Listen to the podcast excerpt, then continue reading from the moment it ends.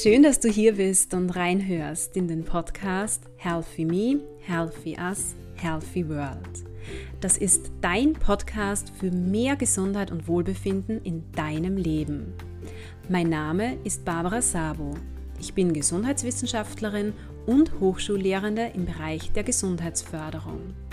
Hier möchte ich dich dazu inspirieren, durch kleine, aber bewusste Handlungen im Alltag noch mehr Gesundheit und Wohlbefinden in dein Leben zu bringen und dir damit dabei zu helfen, so richtig aufzublühen.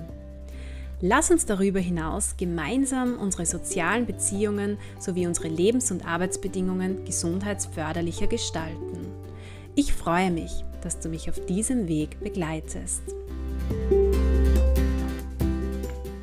Im Folgenden erwartet dich bereits zum zweiten Mal im Rahmen dieses Podcasts ein Interview mit Michaela Resetaric. Sie ist Lehrerin an einer berufsbildenden höheren Schule und beschäftigt sich schon seit längerer Zeit mit dem Thema positive Pädagogik, sowohl auf wissenschaftlicher Ebene als auch praktisch direkt unmittelbar in ihrem Unterricht. In dieser Folge erfährst du, was positive Pädagogik überhaupt ist, warum dieser Ansatz gerade jetzt so ein großes Thema ist oder zumindest sein sollte, was es braucht, um positive Pädagogik nachhaltig in Schulen zu implementieren und was jede einzelne Lehrkraft tun kann, um ja, ganz einfach positiv zu lehren. Ich hoffe, dass diese Folge gerade jetzt am Ende eines Schuljahres für viele Schulen, Lehrkräfte, Schulleitungen, sonstige Personen, die im Bildungssystem arbeiten, sehr wertvoll sein kann. Vor allem dann, wenn es darum geht, die nächsten Schuljahre zu planen, die weitere Ausrichtung einer Schule zu planen. Ich wünsche dir nun ganz viel Freude und Inspiration mit diesem Interview. Ja, liebe Michaela, ich freue mich, dich bereits zum zweiten Mal in meinem Podcast Healthy Me, Healthy Us, Healthy World begrüßen zu dürfen. Wir haben ja erst kürzlich, und zwar in den Folgen Nummer 83 und 84, über das Thema Jugendgesundheit, so im Allgemeinen, speziell auch über das Thema Bewegung bei Jugendlichen im Setting Schule gesprochen. Und auch in dieser Folge heute steht natürlich die Zielgruppe der Jugendlichen, mit der du auch zusammenarbeitest, im Zentrum. Aber wir legen jetzt so den Fokus auf die mentale Gesundheit, auf Themen wie Stärkenorientierung, ja eigentlich auf Ansätze der positiven Psychologie im Setting Schule. Also ein Thema, mit dem du dich ja in den letzten Monaten sehr intensiv auch im Zuge der Masterarbeit beschäftigt hast. Und ich finde es ganz cool, dass du da einiges schon ähm, auch in die Praxis umsetzt. Jetzt haben vielleicht sehr viele das Interview mit dir bereits gehört im Rahmen meines Podcasts, aber vielleicht nicht alle. Deswegen würde ich dich bitten, liebe Michaela, dass du dich noch einmal kurz unseren Hörern und Hörerinnen vorstellst und dann vielleicht auch so überleitest zum Thema positive Pädagogik, wie du eigentlich dazu gekommen bist. Vielen Dank, Barbara, wieder für die Einladung und die wertschätzenden, einleitenden Worte zu meiner Person. Ähm, ja, ganz wichtige Themen, die du immer ansprichst, ähm, wie du damit umgehst, äh, finde ich ganz toll. Ähm, ja, zu meiner Person. Äh, ich bin jetzt seit mittlerweile 20 Jahren im Schuldienst tätig, ähm, unterrichte immer an höheren Schulen, habe äh, Biologie und Erdwissenschaften studiert und Germanistik bin so ein bisschen ein, ein, ein Tausendsasser, kann man sagen. Bin Erste-Hilfe-Lehrbeauftragte, habe die Ausbildung äh, für die Schulhundbeauftragte gemacht. Also ähm, interessiere mich sehr für das kooperative offene Lernen und auch die Richtung Ökolog. Ähm, ja, und in den letzten beiden Jahren äh, habe ich mein Spektrum noch erweitert und mich noch breiter aufgestellt und es hat mir, hat mir sehr viel gebracht mit dem äh, Masterstudium Gesundheitsförderung und Personalmanagement, ähm, das mich eben dazu geführt hat, äh, diese ganzen Einzelteile, diese pädagogischen Fakten, diese Aspekte, die Perspektiven, die ich eigentlich immer schon gehabt habe, ähm, evidenzbasiert, wissenschaftlich anzuschauen und äh, ja, das hat mich eben zu dieser ganzheitlichen Gesundheitsförderung in der schulischen, schulischen Setting geführt. Ähm, ich habe mich schon intensiv ähm, mit der Bewegung auseinandergesetzt mhm. und äh, habe mich jetzt äh, für die Masterarbeit, für meine Masterarbeit entschieden, ähm, für noch ein spezielleres Thema in der Gesundheit und zwar die, die psychosoziale, die mentale Gesundheit. Und dahingehend geht es halt in die Richtung positive Pädagogik, ja. Mhm. Ja, weil aus meiner Sicht auch diese Ansätze der, der positiven Psychologie, die die passen mit den Ansätzen der Gesundheitsförderung eigentlich unglaublich gut ähm, zusammen. Und ich glaube, da gibt es sehr viele wertvolle Schnittstellen auch und ja, viele Ansätze aus der positiven Pädagogik oder aus der positiven Psychologie, die wir in der Gesundheitsförderung auch nutzen können. Warum ist denn jetzt so dieser Ansatz der positiven Pädagogik aus deiner Sicht so ein aktuelles Thema, beziehungsweise was versteht man eigentlich unter positiver Pädagogik? Naja, die Aktualität, ich glaube, die sollte jedem bewusst sein und jeder äh, ist natürlich die Covid-19-Pandemie. Die, die Maßnahmen, die da gesetzt wurden, äh, haben viele Kinder und Jugendliche in Situationen gebracht, äh, mit denen sie nicht umgehen konnten, weil sie darauf nicht vorbereitet waren.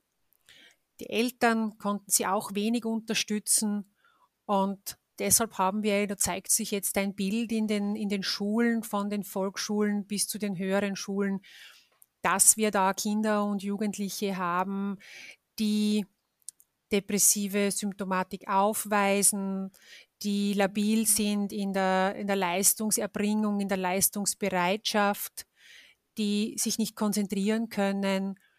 Und äh, das ist, das muss ein Ansatzpunkt sein, jetzt in diese Richtung mehr zu tun. Ich sage immer, wann, wenn nicht jetzt. Mhm. Ähm, die positive Pädagogik gibt's eigentlich auch schon 20 Jahre, solange ich im Schuldienst bin. Und im deutschsprachigen Raum hat sie aber eigentlich noch nicht zu Fuß gefasst. Also man muss sagen, in, in Australien gibt es tolle, tolle Best-Practice-Beispiele. Es gibt es auch in Amerika. Ähm, die Schweiz, also in Zürich gibt es äh, Volksschulen, die, die da schon wirklich gut, nachhaltig, regelmäßig damit arbeiten. Ähm, in Österreich sind wir auf einem guten Weg. Ja, aber wir, das, es geht auf alle Fälle noch mehr. Und äh, was versteht man jetzt darunter? Ähm, du hast schon mehr als eine Folge äh, zum Thema positive Psychologie gemacht. Sehr ausführlich äh, erklärt, was Martin Seligman mit seinem PERMA-Modell aufzeigen möchte. Äh, du hast eine tolle Folge, ein Interview gemacht zum Flow, was Flow bedeutet. Das alles findet sich in der positiven Psychologie. Martin Seligman hat eben dieses PERMA-Modell aufgestellt wo die positive Psychologie sagt, okay, wir fokussieren uns jetzt auf das Gute. Ja, wir gehen weg von nur von diesen krankmachenden Aspekten hin zu dem, was macht uns gesund, was erhält uns gesund. Eine Schnittstelle absolut äh, mit dem äh, Salutogenese-Modell von Aaron Antonowski. Also da haben wir schon den Konnex zur Gesundheitsförderung. Und der Seligman hat dann äh, von sich aus mit ein paar äh, wissenschaftlichen Kollegen ähm, diese positive Psychologie, positive Pädagogik definiert. Ähm, auch die positive Pädagogik äh, ist äh, fußt auf wissenschaftlichen Hintergründen. Das ist äh, ganz, ganz wichtig. Und er sagt ähm, und begründet es auch warum für ihn es wichtig ist, dass Wohlbefinden in den Schulen gelehrt werden muss. Mhm. Und auch das ist aktueller denn je. Punkt Nummer eins, und diesen Punkt hat er vor der Pandemie schon gesagt, ähm, die Depression bei den Ju Depressionen bei den Jugendlichen nehmen zu. Obwohl die, die Umweltverhältnisse besser werden. Das ist eigentlich ein Paradoxon. Mhm. Ja, Punkt Nummer zwei schlägt in dieselbe Kerbe. Die Schüler sagen bei subjektiven Befragungen, dass sie nicht so glücklich sind, dass sie nicht zufrieden sind. Ja, ist ein sehr hoher Prozentsatz, der sich da eher negativ äußert.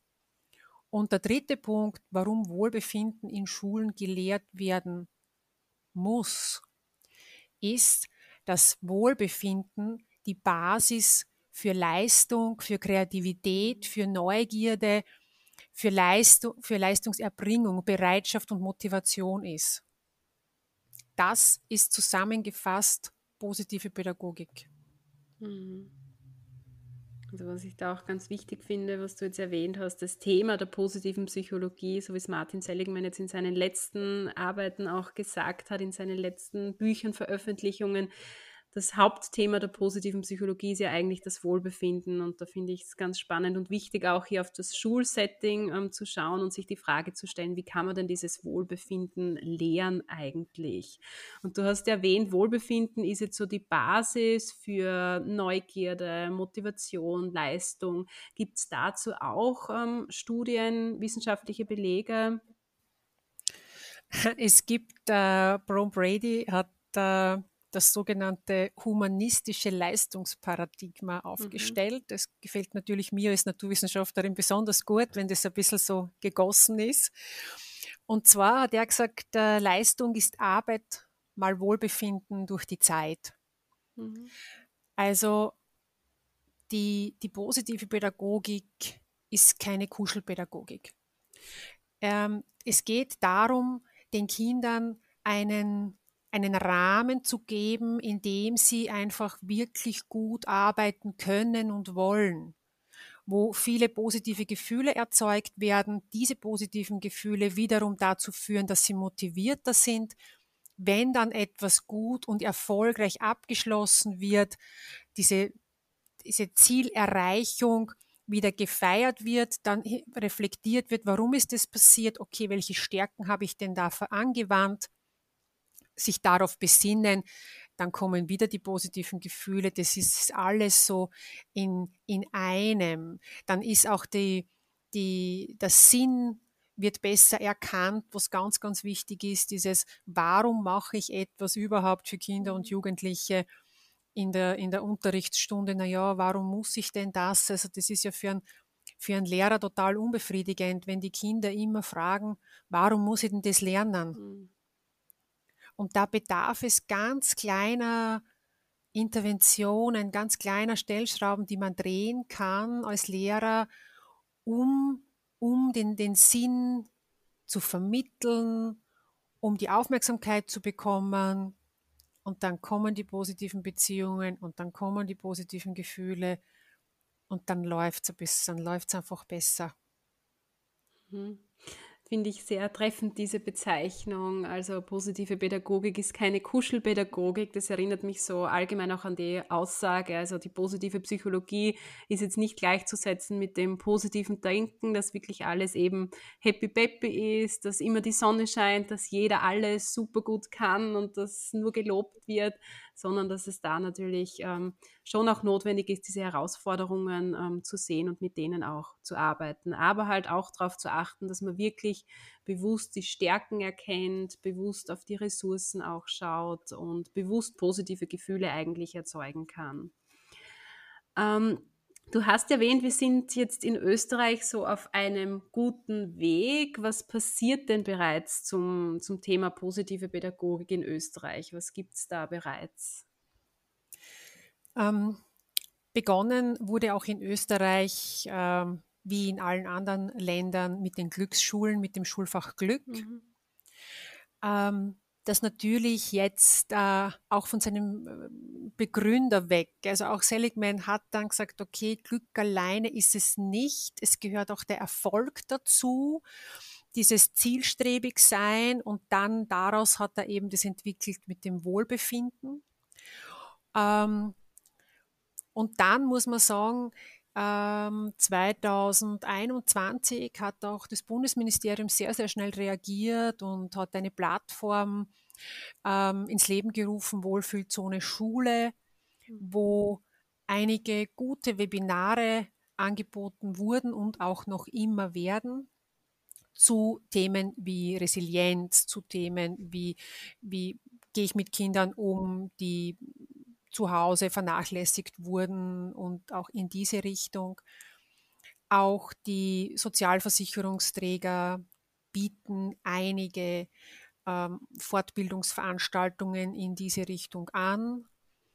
Und auch die pädagogischen Hochschulen haben die eine oder andere Lehrveranstaltung zu diesem Thema. Ähm, seit dem jetzigen Schuljahr gibt es auch von der Arbeiterkammer ein sehr, sehr interessantes Programm, das sich äh, dezidiert mit PERMA beschäftigt. Mhm. Ähm, haben sich äh, zwei Damen sehr intensiv damit auseinandergesetzt. Und äh, da sind wir eigentlich schon beim Knackpunkt. Äh, es muss sich systemisch was ändern. Und es gibt, und deshalb habe ich vorher gesagt, wir sind auf einem guten Weg, es gibt interessierte, innovative, motivierte, engagierte Kolleginnen und Kollegen, die da viel machen und da zähle ich mich auch dazu und versuchen, Pakete zu schnüren, die man Schulen vielleicht auch begleitet geben kann. Aber es bedarf wirklich einer organisationalen Entwicklung, damit es implementiert wird in der Schule. Die, die mhm. Basis mit, der, mit den Fortbildungen und mit dem Angebot ist da. Mhm. Jetzt gibt es vielleicht ähm, einige, die sagen, ja, es ist systemisch, da ja eh schon was passiert in den letzten Jahren. Oh, ähm, wir haben ja auch ähm, darüber gesprochen in unserem Vorgespräch. Es wurde zum Beispiel die Stundenanzahl der Schulpsychologie oder im Bereich der Schulpsychologie wurde erhöht. Warum denkst du, braucht es dennoch oder was wären so Argumente dahingehend, dass es trotzdem ganz wichtig ist, auch diese Ansätze der positiven Pädagogik umzusetzen im System Schule? Warum reicht es nicht, dass hier die Anzahl der Stunden im Bereich der Schulpsychologie erhöht wurde? Ähm, ich finde Schulpsychologinnen und Psychologen extrem wichtig. Die die Zahl oder die Zeit, die, die diese Experten und Expertinnen an den Schulen verbringen, ist immer noch viel zu wenig. Mhm. Nichtsdestotrotz ist es so, dass Gott sei Dank, muss man sagen, wirklich nur ein geringer Prozentsatz der Kinder und Jugendlichen wirklich diese medizinische, psychologische Betreuung braucht. Was sie aber wirklich brauchen, und das ist sicher mehr als die Hälfte, ist eine, eine Begleitung, eine Unterstützung. Wie kann ich denn bestimmte Lebenssituationen gut bewältigen? Und das ist dieser für mich persönlich niederschwellige Zugang der positiven Psychologie, der positiven Pädagogik, dass ich den Schülern das vermittle dass ich sie da empower, Empowerment auch ein Prinzip der Gesundheitsförderung, ähm, mit Situationen umgehen zu können. Ja, auch dieses Schlagwort Resilienz, Selbstwirksamkeit. Das sind aber Sachen oder Prinzipien, Aspekte, die muss man trainieren. Also ich gehe nicht nur zum Physiotherapeuten und trainiere den Körper, sondern ich muss auch meine Psyche trainieren, damit es bleibt, damit es hält. Also ich habe eine Studie gelesen von, von White, der hat das so ganz treffend benannt. Why won't it stick? Es gibt schon so viel, aber es, es bleibt nicht bicken. Mhm. Ich habe das so treffend gefunden und das ist alle, alle Gestaltenden äh, am, am Schul, im Schulalltag ähm, müssen da in die Richtung gehen, müssen weiterdenken, müssen dieses Growth Mindset ähm, so mittragen. Und, und, und dann geht es in, geht's in eine gute Richtung. Also dieses bei der, bei der Bewegung oder bei den ähm, wenn, wenn Kinder, wie Kinder nach der Covid-19-Pandemie und nach den ähm, Lockdowns in die Schule gekommen sind und sie sind vielleicht ein bisschen überge übergewichtiger gewesen oder ähm, man, man hat gemerkt, dass sie zu spät kommen, dass sie sich nicht konzentrieren können. Da wird, das kann, das wird besprochen und das wird vielleicht auch manchmal sogar bewertet. Aber was mit den Kindern äh, passiert ist oder die vielleicht äh, psychische Probleme äh, aufweisen, das wird eigentlich nicht gesehen oder es möchte nicht mhm. gesehen werden. Ich weiß nicht, wie ich das sagen soll. Und vielleicht steht es uns auch nicht zu, es, mhm. es zu, zu benennen und zu bewerten schon gar nicht. Aber, aber man kann mit Interventionen da die Kinder unterstützen. Man muss es ja nicht einmal in diese Richtung benennen, man muss es tun. Mhm. Jetzt hast du dieses wichtige Konzept Growth Mindset angesprochen. Kannst du das vielleicht kurz erklären? Also vielleicht ist der ein oder andere Hörer dabei, der diese Bezeichnung noch nicht gehört hat. Was ist denn da auch im Kontext der positiven Pädagogik gemeint? Ähm, ja, eine, eine Verfechterin von diesem Growth Mindset oder die diesen Begriff prägt, ist Carol Dweck. Und äh, sie stellte das immer gegenüber, das Fixed Mindset und dieses fixe, gegebene, vorgegebene Selbstbild und das Growth Mindset, das dynamische Selbstbild. Ähm, es, es happert ein bisschen oder es hakt ein bisschen bei der Übersetzung, aber mhm. ähm, ähm, man muss sich das so vorstellen. Ähm, beim, ähm, um das Beispiel, dass, es, dass man es gleich auch in der Schule sieht, äh, zu nennen, beim Fixed Mindset ist es so, man sagt, Erfolg ist eine gute Note. Und wenn man ein Growth Mindset hat, ein dynamisches Selbstbild hat, dann ist Erfolg eine Leistung, die man erbracht hat, weil einem das Spaß gemacht hat. Wenn es vielleicht auch äh, nicht unbedingt eine gute Note ist, aber man hat an dieser Leistung, Leistungserbringung Spaß gehabt. Und man hat daraus gelernt, dass man es beim nächsten Mal besser machen kann, anders machen kann. Herausforderungen werden als Chance angesehen.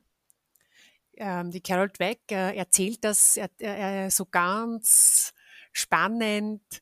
Ähm, sie hat einmal Zehnjährigen eine Aufgabe gegeben und äh, sie war total schockiert, dass da einige von diesen zehnjährigen Schülern und Schülerinnen gesagt haben, hey super, das mache ich, das schaue ich mir an, wie das geht. Und sie hat gesagt, aber ich habe gewusst, diese Aufgabe ist für Zehnjährige nicht lösbar. Hm. Aber sie haben gesagt, Challenge accepted. Natürlich hat es dann noch andere gegeben, die sofort gesagt haben, nein, kann ich nicht, mag ich nicht, schaue ich nicht hin, ist für mich nicht möglich. Aber in diese Richtung zu gehen, einfach über sich hinaus etwas zu machen, zu wachsen, an, ja, eine Herausforderung anzunehmen, sie anzugehen, welche Ressourcen, welche Stärken habe ich, schaffe ich es damit und wenn nicht, wie kann ich es schaffen, zu wissen, wie man es vielleicht weitermachen kann, also nicht, nicht starr zu bleiben. Hm. Danke für diese ähm, sehr tolle Erklärung, auch diese beispielhafte Erklärung ähm, des Begriffs Growth Mindset, also die Erklärung anhand eines Beispiels. Jetzt hast du schon angesprochen, es braucht unbedingt Veränderungen auf der Systemebene, es braucht engagierte Lehrkräfte, es braucht diesen niederschwelligen Zugang. Was braucht es denn aus deiner Sicht noch, um jetzt positive Pädagogik in österreichischen Schulen zu verwirklichen? Äh, was sind da noch so weitere wichtige Bedingungen, Voraussetzungen aus deiner Sicht? Ähm, der erste Ansatz ist auf alle Fälle, ähm, die Fortbildungen noch mehr zu bewerben, dass wir, dass man noch mehr Lehrer und Lehrerinnen erreicht. Ähm, ein, ein ganz, ganz wichtiger Faktor ist äh, die Schulleitung. Die Schulleitung ist immer Gatekeeper. Mhm ähm, die Schulleitung, wenn die Schulleitung diese Idee, diese Vision in ihre Schule bringen möchte, dann wird das zum Funktionieren.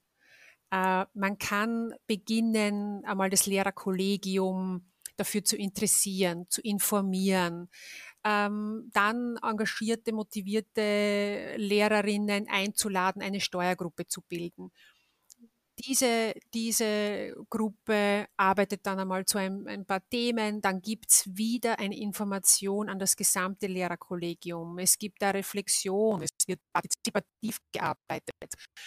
Ähm, es sollen alle, die mitmachen wollen, mitmachen dürfen.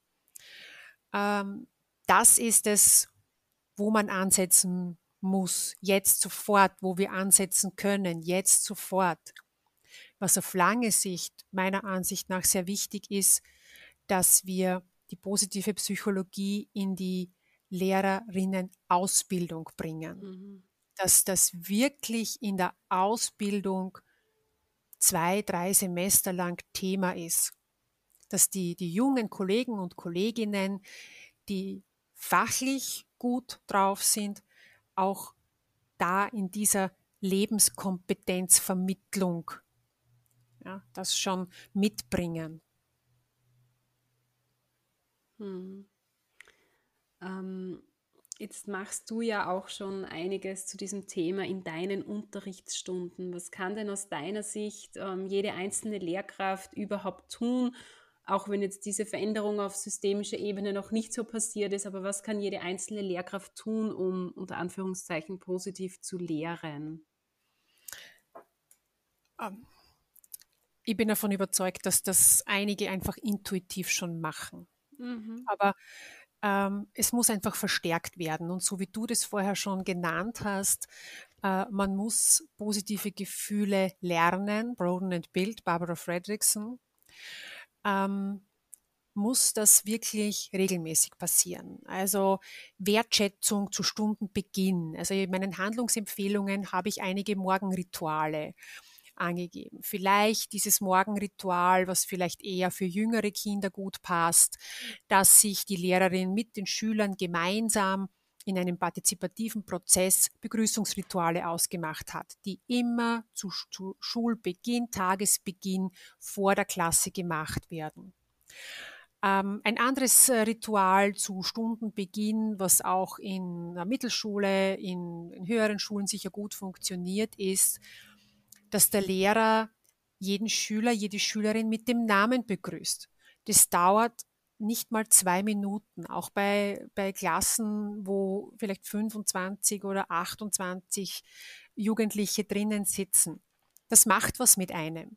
Dieses, ich werde angesprochen, ich werde angeschaut. Das ist eine, eine Form von Wertschätzung, von, von Augenhöhe.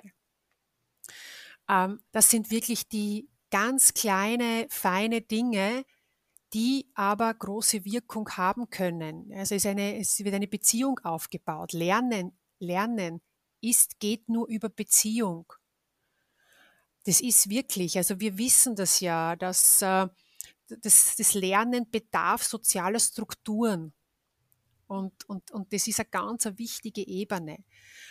Eine, eine andere Handlungsempfehlung, es ist es ist das Paradebeispiel für eine Intervention der positiven Psychologie, Three Blessings, ja, diese, diese drei guten Dinge. Das ist, das kann man gut zum Beispiel im Sprachenunterricht machen.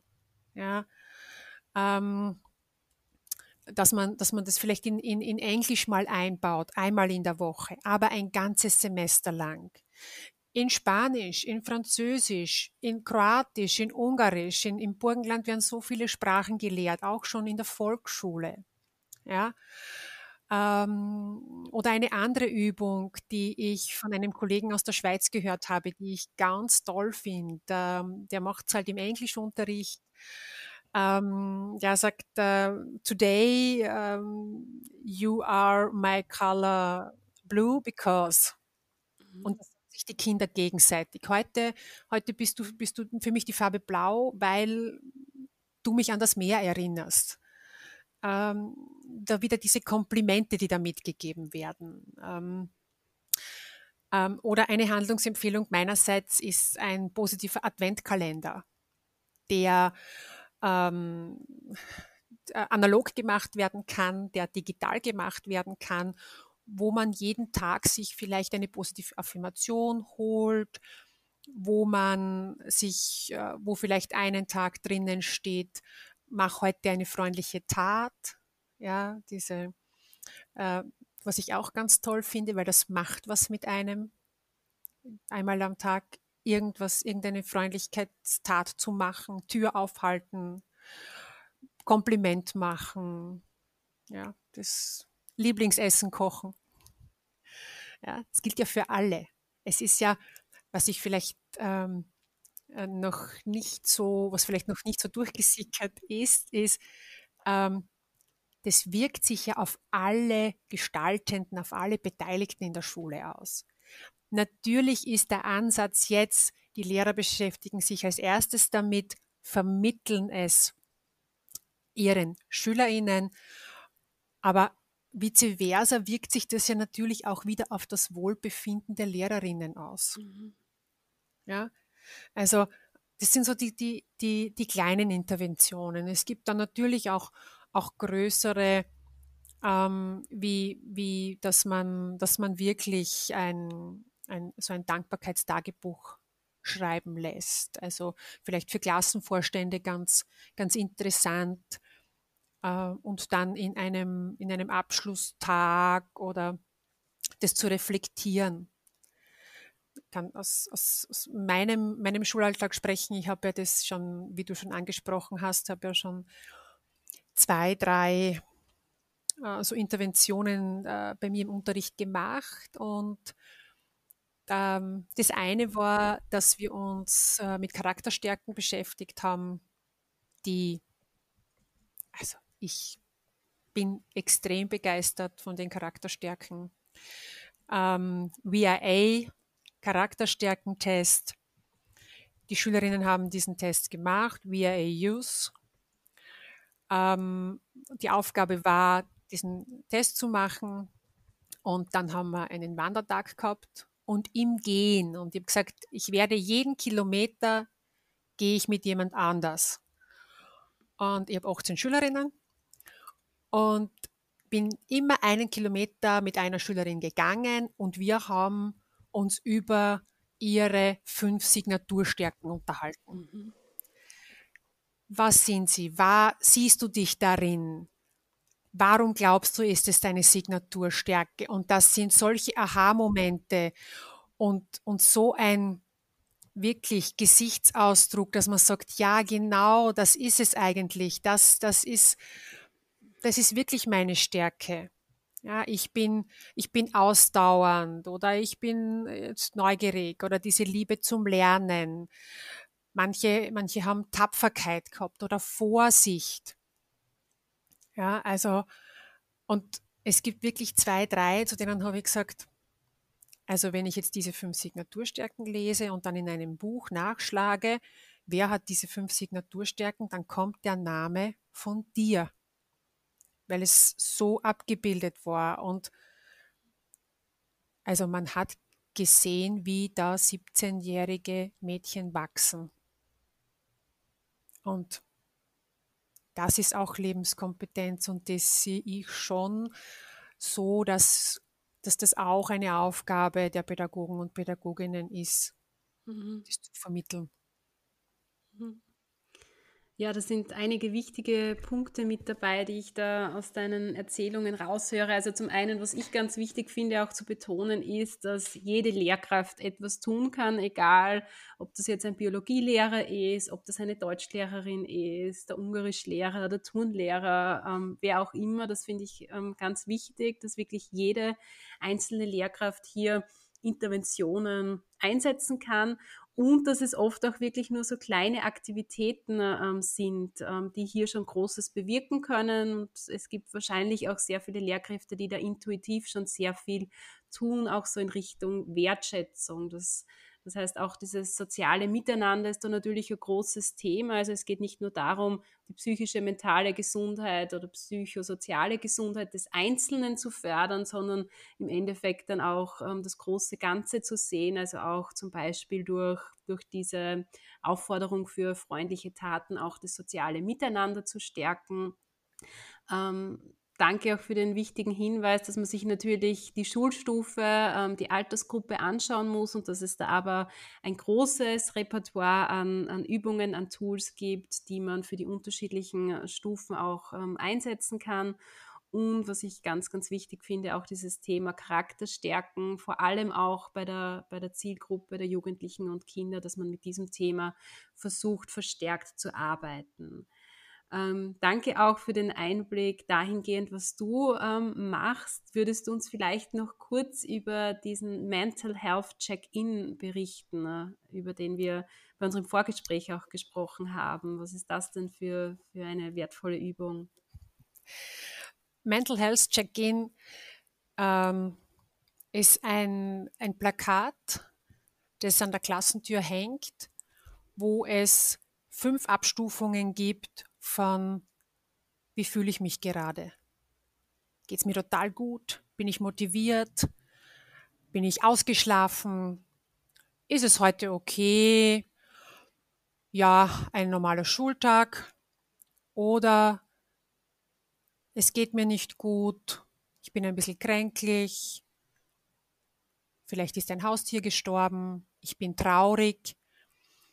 Es sind fünf Abstufungen und diese fünf Abstufungen können die Schülerinnen mit einem Post-it wortlos einfach anzeigen, wie es ihnen heute geht. Und auf einen Blick hat die Lehrperson, sieht sie, was erwartet mich heute in meinem Unterricht. Und darauf muss sich ja die Erwartungshaltung, die vielleicht ganz hoch war, weil es ein interessantes Thema mhm. ist, weil es gerade aktuell ist, kann sich die Erwartungshaltung anpassen und der Unterricht läuft auf einer ganz einer anderen Ebene ab. Ich habe das äh, mit einem dritten Jahrgang schon besprochen und die Schülerinnen waren begeistert davon. Sie gesagt haben, es ist wirklich manchmal so. Ich möchte, ich würde ja gerne, aber da kann ich ja, das geht halt gerade nicht. Und das ist natürlich auch etwas, was die Schüler dann stresst und was auch den Lehrer stresst. Wenn man vielleicht in einer Stunde, die gut geplant ist, nicht das erreicht, was man erreichen möchte, mhm. auf beiden Seiten. Und mit dieser kleinen Intervention ist da vielleicht schon etwas getan, dass diese eben diese Erwartungshaltung von beiden Seiten eine andere ist. Die Schülerinnen, weil sie wissen, ich habe jetzt angezeigt, wie es mir gerade geht. Und die Lehrpersonen, die dann wissen, okay, wenn jetzt ganz viele Post-its in der unteren Hälfte sind, dann strukturiere oder organisiere ich meine Unterrichtseinheit heute vielleicht ein bisschen anders. Und sie nimmt nicht an, es liegt an mir, es liegt am Thema, ich kann es nicht mhm. vermitteln, was auch immer. Also wirklich auch wieder so eine kleine Stellschraube und es geht allen Beteiligten im Unterricht besser. Sie haben einfach mehr Wohlbefinden. Mhm. Einfach indem man reagiert auf die Befindlichkeiten, auf die Gefühle der Schüler und Schülerinnen auch, ja. Genau. Ja, vielen Dank, äh, Michaela, für diese wertvollen Tipps bereits, für diese Tools, die du vorgestellt hast. Wenn jetzt einzelne Lehrkräfte dabei sind bei den Hörern und Hörerinnen, die da vielleicht auch gerne etwas umsetzen möchten, ähm, wo kann man denn dazu mehr erfahren und wie kann man sich vielleicht auch mit dir zu diesem Thema austauschen? Ähm, ich bin sehr gern ähm, bereit, ähm, Lehrerinnen oder auch äh, Schulen da bei der Begleitung äh, zu helfen, sie zu unterstützen, äh, in eine gewisse Richtung zu gehen. Man kann mir ein E-Mail schreiben, äh, michaela.resetaritz.bildung.gv.at.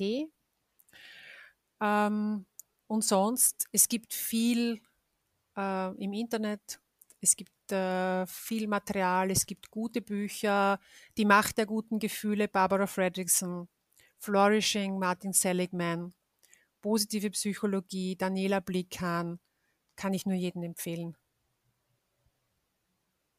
Also das, was da ist, auch wirklich ähm, zu nutzen, dieses umfassende Material. Und da haben wir ja auch schon drüber gesprochen. Es ist vieles schon vor 10, 20 Jahren publiziert worden. Es, es hapert halt an der, an der Umsetzung, ganz einfach, ja. Ähm, es wäre schön, wenn wir vielleicht abschließend oder wenn du abschließend noch so eine Kernbotschaft zu diesem wichtigen Thema mit uns teilen könntest. Hm. Tun. Das passt gerade sehr gut da dazu, ja. Ja. Ähm, es gibt nichts anderes dazu zu sagen. Man kann, glaube ich, nichts falsch machen. Die Alexandra Blickhahn hat das nämlich ganz toll formuliert. Diese positiven Interventionen spiegeln die Gefühle und die Gedanken von natürlich glücklichen Menschen. Mhm. Mehr braucht man dazu nicht sagen. Ja, super. Vielen Dank, liebe Michaela, wieder für dieses sehr spannende Interview.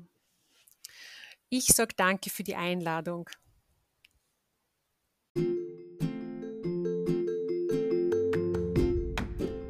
Ich hoffe, du konntest einige spannende Erkenntnisse und Ansichten aus diesem Interview für dich persönlich mitnehmen. Positive Pädagogik ist, und ich finde, Michaela hat das so schön auch ausgedrückt, kein Kuschelunterrichten, sondern es geht ganz einfach darum, stärkenorientiert, wertschätzend, ressourcenorientiert und ja, auch motivierend zu unterrichten. Ich würde mich sehr freuen, wenn du diese Folge mit deinem Netzwerk teilst, vor allem auch mit Lehrkräften, Schulleitungen oder sonstigen Personen, die sich im Bildungssystem bewegen. Du hilfst uns damit dabei, diesen wichtigen Ansatz der positiven Pädagogik noch mehr publik zu machen, noch mehr in das Bewusstsein auch ähm, zu bringen, darüber zu informieren. Und wer weiß, vielleicht wird der ein oder andere dazu angeregt, tatsächlich Tools der positiven Pädagogik im Unterricht einzusetzen. Und vielleicht gelingt es dann auch in ein paar Jahren, in ein paar Jahrzehnten, positive Pädagogik nachhaltig in unserem Bildungssystem zu etablieren. Ich freue mich, wenn du beim nächsten Mal wieder dabei bist und wünsche dir bis dorthin eine wunderschöne Zeit.